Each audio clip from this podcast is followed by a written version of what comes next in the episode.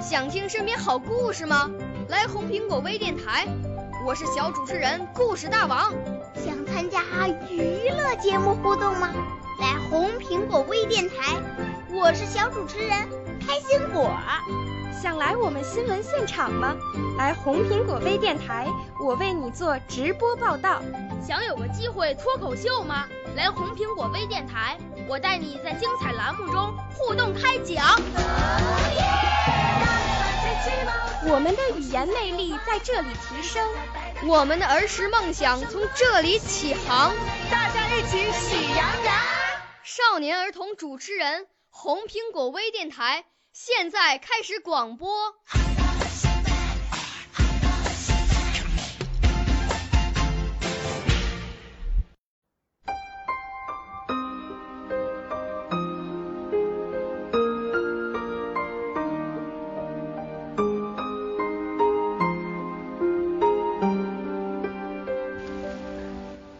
一九九零年，中央警卫局在清理。毛主席的遗物时，无意中发现了一个小柜子，柜子里装的是毛岸英同志的几件衣服，有衬衣、袜子、毛巾和一顶军帽。这些物品不是身边的工作人员收拾的，甚至他们看都没看过。从毛岸英牺牲到毛主席逝世，隔了二十六年，我们不知道毛主席是在怎样的悲痛和寂寞中，把儿子的衣物珍藏在身边的。这六年，主席在北京的住处至少搬了五次，我们更不知道他是怎样瞒过所有的工作人员的。没有让任何人经手过这些衣物。当这些衣物再一次呈现在我们面前时，距离毛岸英牺牲已过了整整四十年，距离毛泽东逝世也过了十四年。一个老父亲对离去孩子的思念，就这样。被压在衣柜底下，沉默了近半个世纪。面对这些衣物，让我们对那些熟悉的故事，对毛主席父子之间的深情，有了更多的感受。一九五零年九出战，三十四天之后，他牺牲了。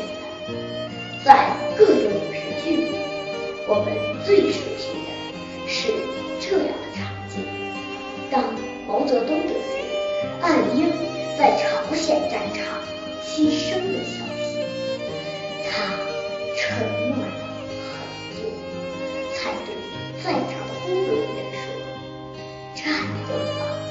总要牺牲的，这没什么。”可这些衣物的夜深人静，等到所有人离开，一个老年丧子的父亲独自一个人把孩子留在家里的衣物一件一件的叠好，收起，放到衣柜深处。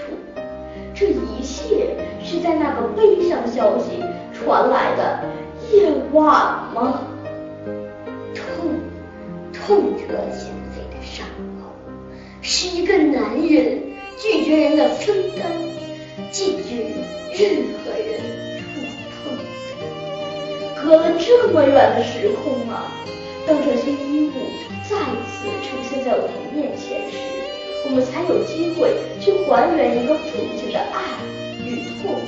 而作为儿子的毛岸英，他再也体会不到了。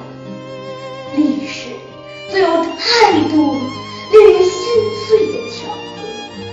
当毛泽东悄悄藏起对儿子的思念时，他不知道的是，几十年前他的妻子杨开慧也把对。丈夫的牵挂藏在老家房子的毛泽东一九二七年告别妻子之后，由于书信不通，独自抚养三个孩子的杨开慧，把对丈夫的思念和牵挂写成文字。她记下和丈夫相识相爱的过程，她也写下对丈夫的无尽牵念。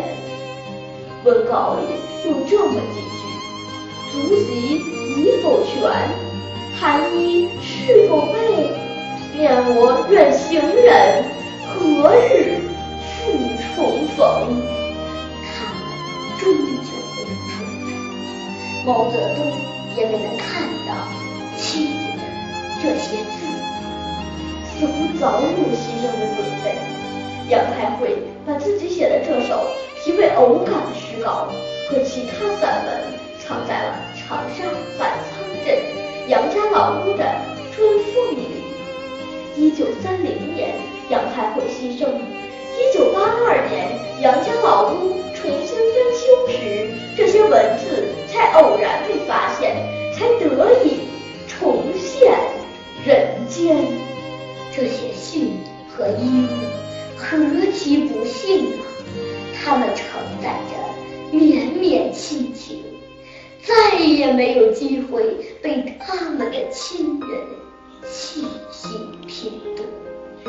信件和衣物又何其有幸，他们让我们有机会去感受一代伟人撕心裂肺的挚爱。一九五九年，在。杨开慧牺牲二十九年，在毛岸英牺牲九年之后，毛泽东终于回到故乡，并写下那首著名的诗篇《到韶山》：“别梦依稀众世传，古元三十二年前，红旗卷起农奴锦衣。”黑手高悬霸主鞭，唯有牺牲多壮志，敢教日月换青天。且看道书千重浪，遍地英雄下奇烟。唯有牺牲多壮志，牺牲。写的多好啊！那一刻，你心里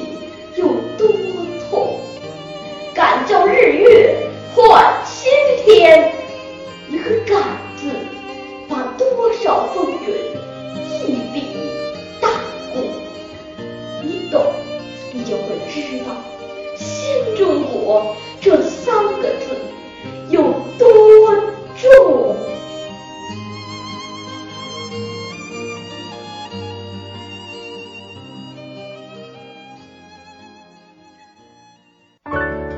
少年儿童主持人，红苹果微电台由北京电台培训中心荣誉出品，微信公众号：北京电台培训中心。